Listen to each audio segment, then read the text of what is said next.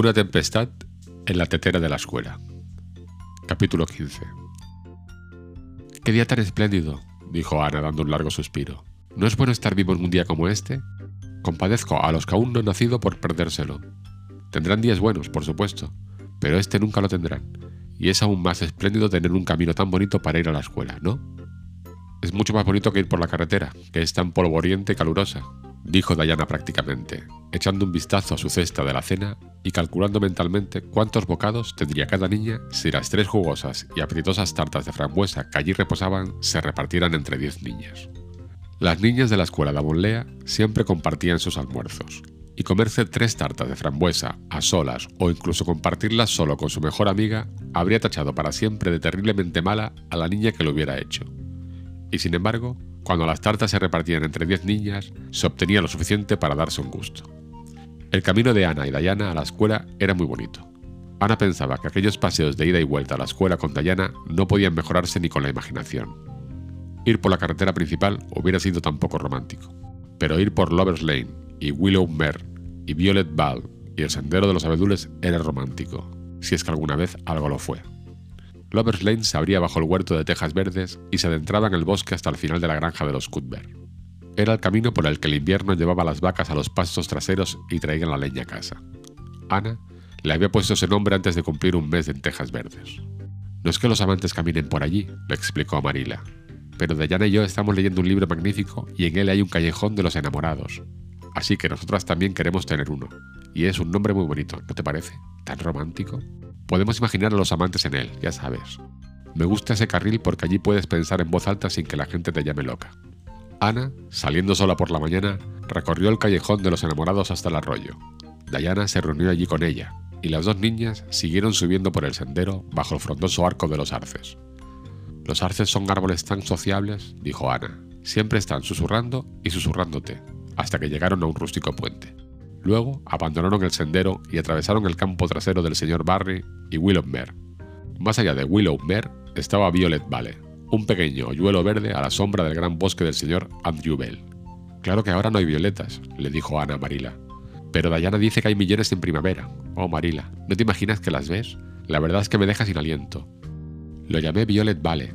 Diana dice que nunca me vio el ritmo para acertar con nombres extravagantes para lugares. Es agradable ser inteligente en algo, ¿no? Pero Diana le puso nombre al sendero de los abedules. Ella quería, así que la dejé, pero estoy segura de que podría haber encontrado algo más poético que el simple Sendero de los Abedules. Cualquiera puede pensar en un nombre así, pero el Sendero de los Abedules es uno de los lugares más bonitos del mundo, Marila. Lo era. Otras personas, además de Ana, pensaban lo mismo cuando tropezaban con él. Era un caminito estrecho y tortuoso que bajaba serpenteando por una larga colina en línea recta a través de los bosques del señor Bell, por donde la luz bajaba tamizada a través de tantas pantallas de esmeralda que era tan impecable como el corazón de un diamante. Estaba bordeado en toda su longitud por esbeltos abedules jóvenes, de tallo blanco y ramoso. A lo largo de él crecían densamente lechos, flores estrelladas, lirios silvestres y mechones escarlatas de bayas de paloma. Y siempre había un delicioso sabor picante en el aire y la música de los cantos de los pájaros y el murmullo y la risa de los vientos del bosque en los árboles. De vez en cuando se podía ver un conejo saltando por el camino, si se estaba en silencio, lo que, con Ana y Ayana, ocurría más o menos una vez cada luna azul. Abajo, en el valle, el sendero desembocaba en la carretera principal y luego solo había que subir la colina de abetos para llegar a la escuela. La escuela de Avonlea era un edificio encalado, bajo en los aleros y ancho en las ventanas, amueblado por dentro con cómodos pupitres anticuados que se abrían y cerraban, y en cuyas tapas estaban grabadas las iniciales y los jeroglíficos de tres generaciones de escolares. La escuela estaba apartada del camino, y detrás de ella había un bosque de abetos y un arroyo donde todos los niños ponían sus botellas de leche por la mañana para que se mantuvieran frescas y dulces hasta la hora de la cena. El primer día de septiembre, Marila había visto a Ana partir hacia la escuela con muchos recelos secretos. Ana era una niña muy rara. ¿Cómo se llevaría con los demás niños? ¿Y cómo se las arreglaría para contener la lengua durante las horas de clase? Sin embargo, las cosas fueron mejor de lo que Marila temía. Aquella tarde Ana llegó a casa muy animada. Creo que me va a gustar la escuela, anunció. Pero no me gusta mucho el maestro. Está todo el tiempo rizándose el bigote y haciéndole ojitos a Prissy Andrews. Prissy ya es mayorcita. Tiene 16 años y está estudiando para el examen de ingreso en la Academia de la Reina en Charlottetown el año que viene. Tilly Bolter dice que el maestro está muerto por ella. Tiene una tez preciosa y el pelo castaño rizado y se lo peina con mucha elegancia. Ella se sienta en el asiento largo del fondo y él también se sienta allí la mayor parte del tiempo, para explicarle las lecciones, dice. Pero Ruby Gillis dice que le vio escribir algo en su pizarra y que cuando Prissy lo leyó se puso roja como una remolacha y soltó una risita. Y Ruby Gillis dice que no cree que tuviera nada que ver con la lección. Anna Shirley, no vuelvas a hablar así de tu maestro, dijo Marilla bruscamente. No se va a la escuela para criticar al maestro. Supongo que él puede enseñarte algo y es asunto tuyo aprender. Y quiero que entiendas desde el principio que no debes volver a casa contando cuentos sobre él. Eso es algo que no voy a alentar. Espero que haya sido una buena chica. Desde luego que lo fui, dijo Ana cómodamente. Tampoco fue tan duro como te imaginas. Me siento con Diana. Nuestro asiento está junto a la ventana y podemos mirar hacia el lago de las aguas brillantes. Hay muchas chicas simpáticas en la escuela y nos divertimos de lo lindo jugando a la hora de la cena. Es muy agradable tener muchas niñas con las que jugar, pero, por supuesto, me gusta más Diana y siempre me gustará. Adoro a Diana. Estoy terriblemente atrasada con respecto a las otras. Todas van por el quinto libro y yo solo voy por el cuarto. Siento que es una especie de desgracia, pero ninguna de ellas tiene una imaginación como yo, y pronto lo descubrí. Hoy hemos tenido lectura, geografía, historia de Canadá y dictado. El señor Phillips dijo que mi ortografía era vergonzosa y levantó mi pizarra para que todos pudieran verla, toda marcada. Me sentí tan mortificada, Marila, creo que podría haber sido más educado con un extraño, Ruby Gillis me dio una manzana y Sofía Sloan me prestó una preciosa tarjeta rosa con la inscripción ¿Puedo verte en casa? Se la devolveré mañana. Y Tilly Bolter me dejó llevar su anillo de cuentas toda la tarde. ¿Puedo coger algunas de esas cuentas de perlas del viejo alfiletero del desván para hacerme un anillo? Y, oh Marila, Jane Andrews me dijo que Minnie MacPherson le contó que oyó a Prissy Andrews decirle a Sarah Gillis que yo tenía una nariz muy bonita. Marila, es el primer cumplido que he recibido en mi vida y no te imaginas qué sensación tan extraña me produjo. Marila, ¿de verdad tengo una nariz bonita? Sé que me dirás la verdad. Tu nariz está bastante bien, dijo Marila brevemente. Secretamente pensaba que la nariz de Ana era extraordinariamente bonita, pero no tenía intención de decírselo. De eso hacía ya tres semanas, y todo había ido bien hasta entonces, y ahora, aquella fresca mañana de septiembre, Ana y Dayana paseaban alegremente por el sendero de los abedules, dos de las niñas más felices de Avonlea. Supongo que Gilbert Blythe irá hoy a la escuela, dijo Diana. Ha estado visitando a sus primos en New Brunswick todo el verano y llegó a casa el sábado por la noche. Es muy guapo, Ana, y se burla mucho de las chicas. No hace más que atormentarnos. La voz de Diana indicaba que prefería que la atormentaran la vida a que no lo hicieran. ¿Gilbert Blythe? dijo Ana. ¿No es su nombre el que está escrito en la pared del porche con el de Julia Bell y un gran toma nota sobre ellos? Sí, dijo Diana sacudiendo la cabeza pero estoy segura de que Julia Bell no le cae muy bien. Le he oído decir que estudió la tabla de multiplicar por sus pecas. Oh, no me hables de pecas, imploró Ana. No es delicado cuando tengo tantas, pero creo que escribir avisos en la pared sobre los chicos y las chicas es lo más tonto que hay. Me gustaría que alguien se atreviera a escribir mi nombre junto al de un chico. No, por supuesto, se apresuró a añadir, que alguien lo hiciera. Ana suspiró. No quería que escribieran su nombre, pero era un poco humillante saber que no había peligro de ello. Tonterías, dijo Diana, cuyos ojos negros y lustrosa cabellera habían hecho tales estragos en los corazones de los colegiales de Aboldea que su nombre figuraba en las paredes del porche en medio de docena de notificaciones. Solo es una broma, y no estés tan segura de que tu nombre no será escrito. Charlie Sloan está muerto por ti. Le dijo a su madre que era la más inteligente de la escuela. Eso es mejor que ser guapa. No, no lo es, dijo Ana, femenina hasta la médula. Prefiero ser guapa que lista, y odio a Charlie Sloan. No soporto a un chico con ojos de anteojo. Si alguien escribiera mi nombre con el suyo, nunca lo superaría, Diana Barry. Pero es agradable ser la primera de la clase. Tendrás a Gilbert en tu clase después de esto, dijo Diana. Y él está acostumbrado a ser el jefe de su clase, te lo aseguro. Solo está en el cuarto libro, aunque tiene casi 14 años. Hace cuatro años su padre enfermó y tuvo que irse a Alberta por salud y Gilbert se fue con él. Estuvieron allí tres años, y Gil no fue casi a la escuela hasta que volvieron. No te será tan fácil mantener la cabeza después de esto, Ana. Me alegro, dijo Ana rápidamente. No podía sentirme orgullosa de mantener la cabeza de niños y niñas de apenas nueve o diez años. Ayer me levanté deletreando ebullición. Josie P. era la jefa y fíjate, se asomó a su libro. El señor Phillips no la vio. Estaba mirando a Prissy Andrews, pero yo sí. Le lancé una mirada de desprecio y se puso roja como una remolacha, y lo deletreó mal después de todo.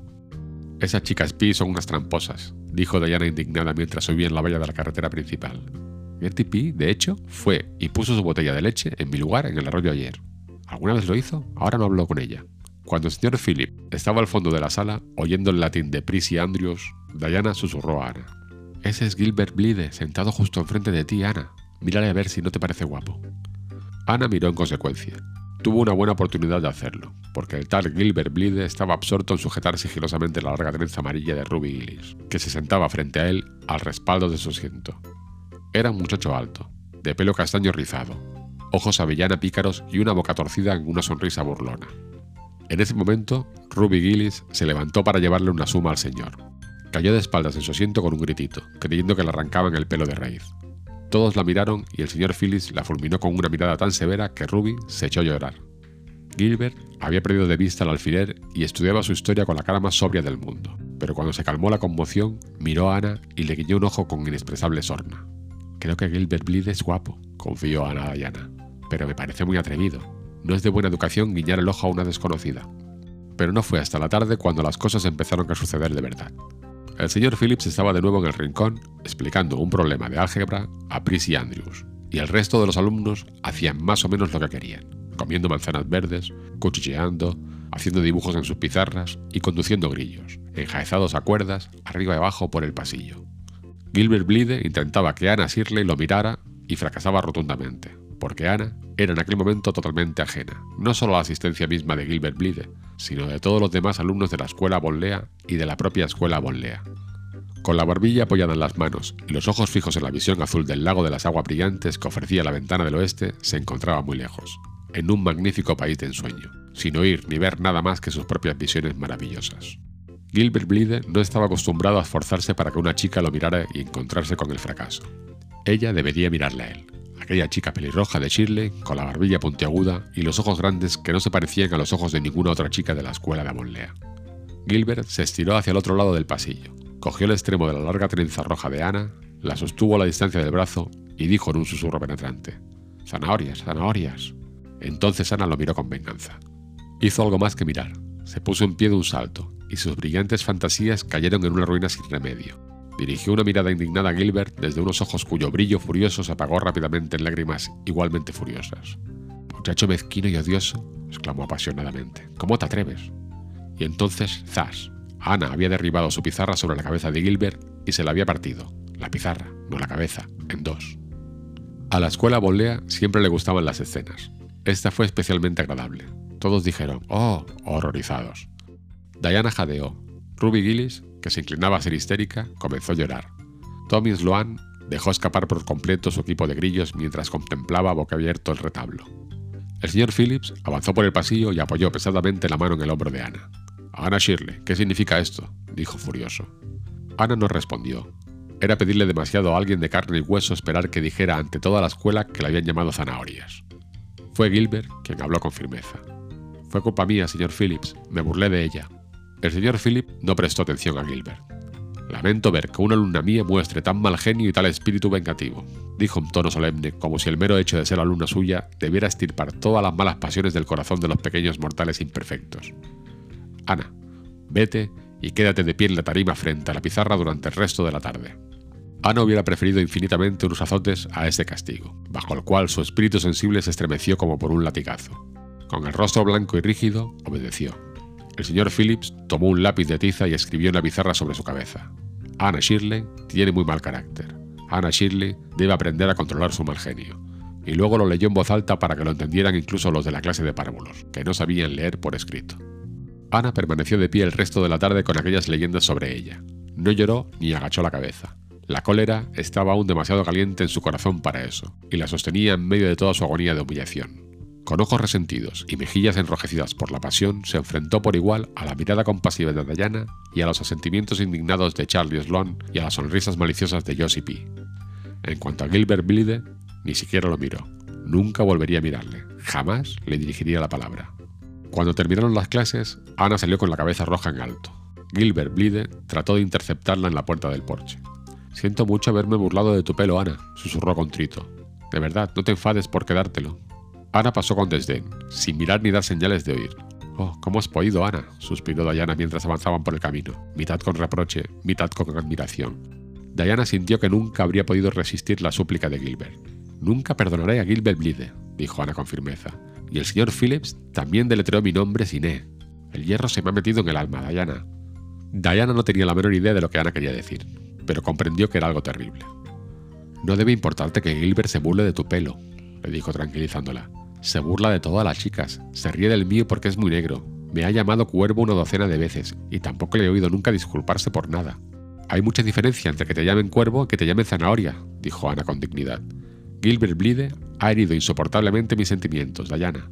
Es posible que el asunto hubiera pasado sin más insoportablemente, si no hubiera ocurrido nada más. Pero cuando las cosas comienzan a suceder, tienden a continuar. Los alumnos de Abollea solían pasar la hora del mediodía recogiendo chicle en el bosquecillo de los abetos del señor Bell, al otro lado de la colina y al otro lado de su gran prado. Desde allí podían vigilar la casa de Bridge, donde se alojaba el maestro. Cuando veían salir de allí al señor Phillips, corrían hacia la escuela, pero como la distancia era unas tres veces mayor que el camino del señor Bridge, muy a menudo llegaban allí, jadeantes y sin aliento, unos tres minutos tarde.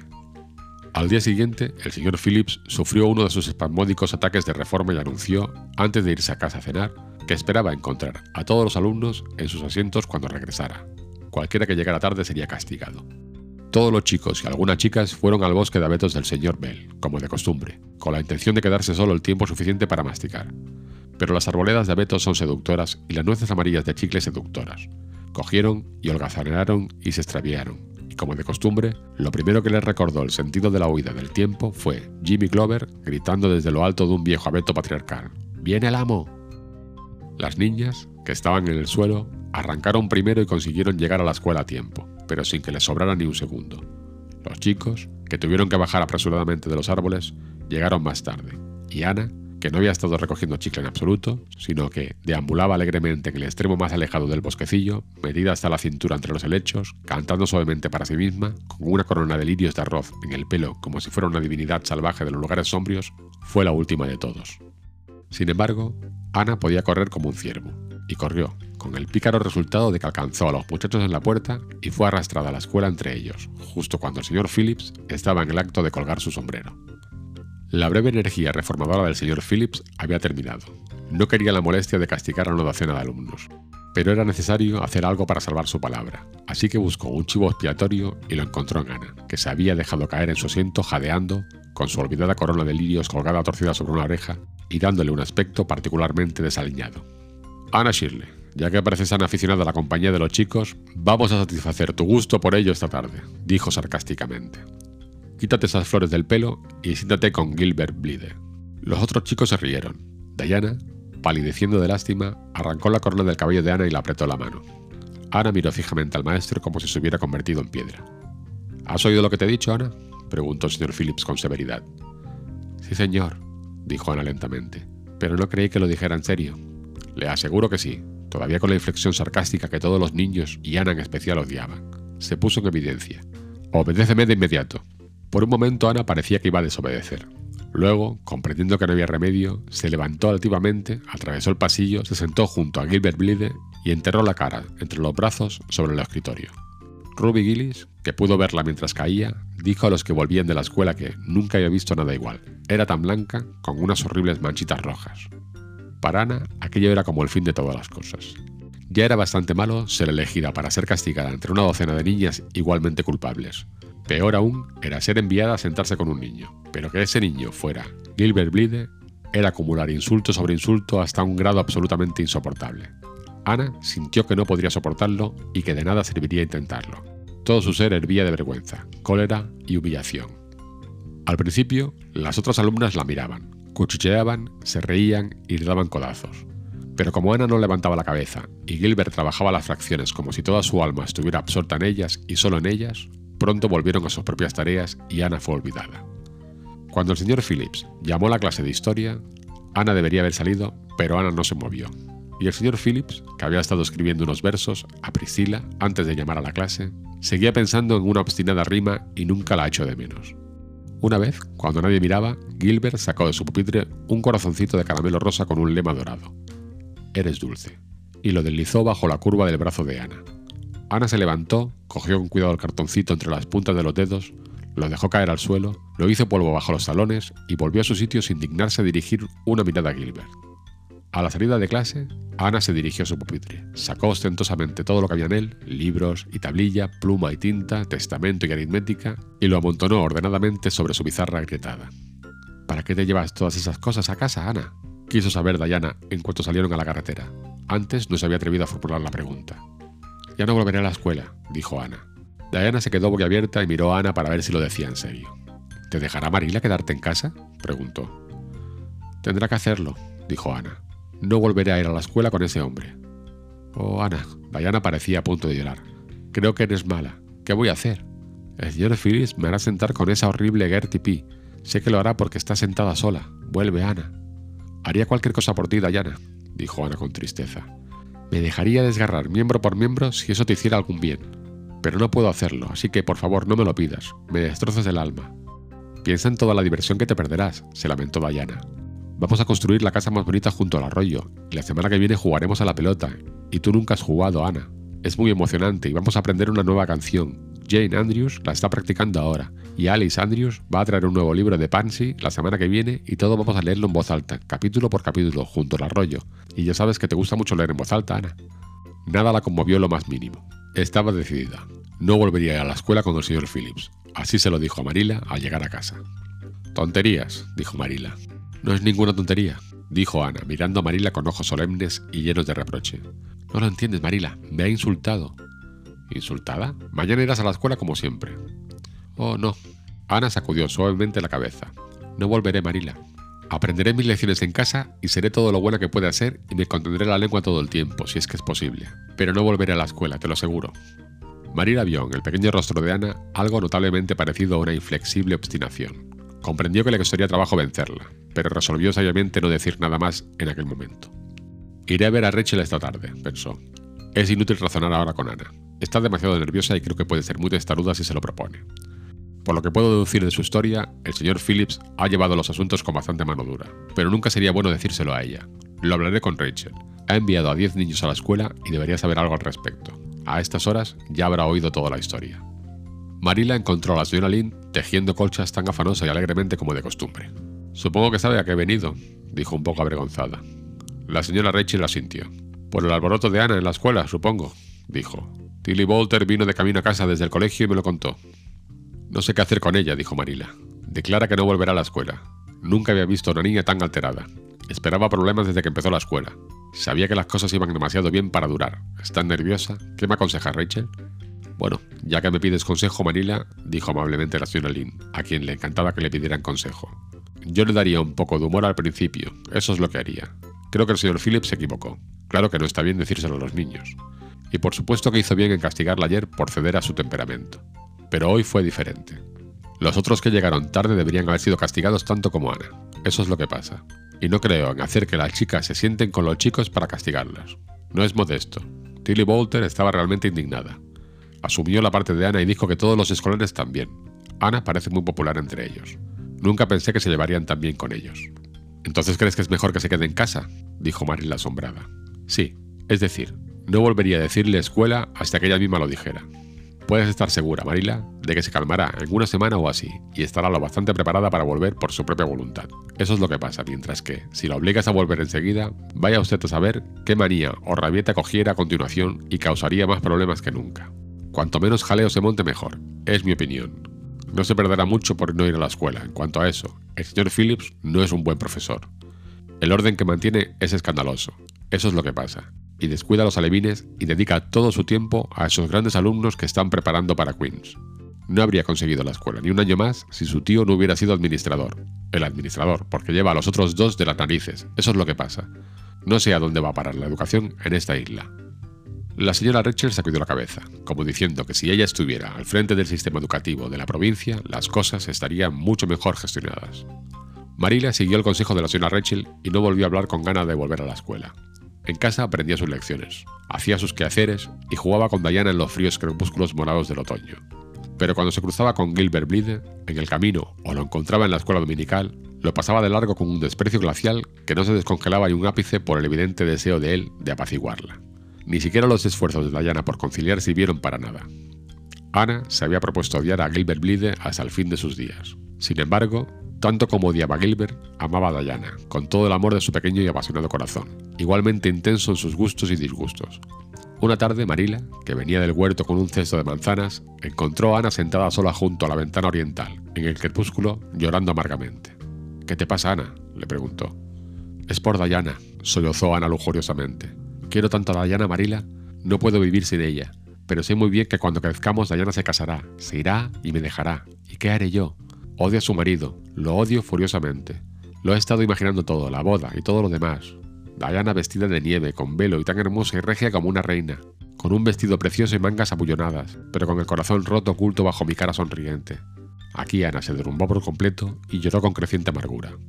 Marila se volvió rápidamente para ocultar su rostro crispado, pero fue inútil. Se desplomó sobre la silla más cercana y prorrumpió con una carcajada tan sincera e inusitada que Matthew, que cruzaba el patio exterior, se detuvo asombrado. ¿Cuándo había oído reír así a Marila? Bueno, Ana Shirley, dijo Marila en cuanto pudo hablar. Si tienes que meterte en líos, por piedad, hazlo más a mano en casa. Seguro que tienes imaginación.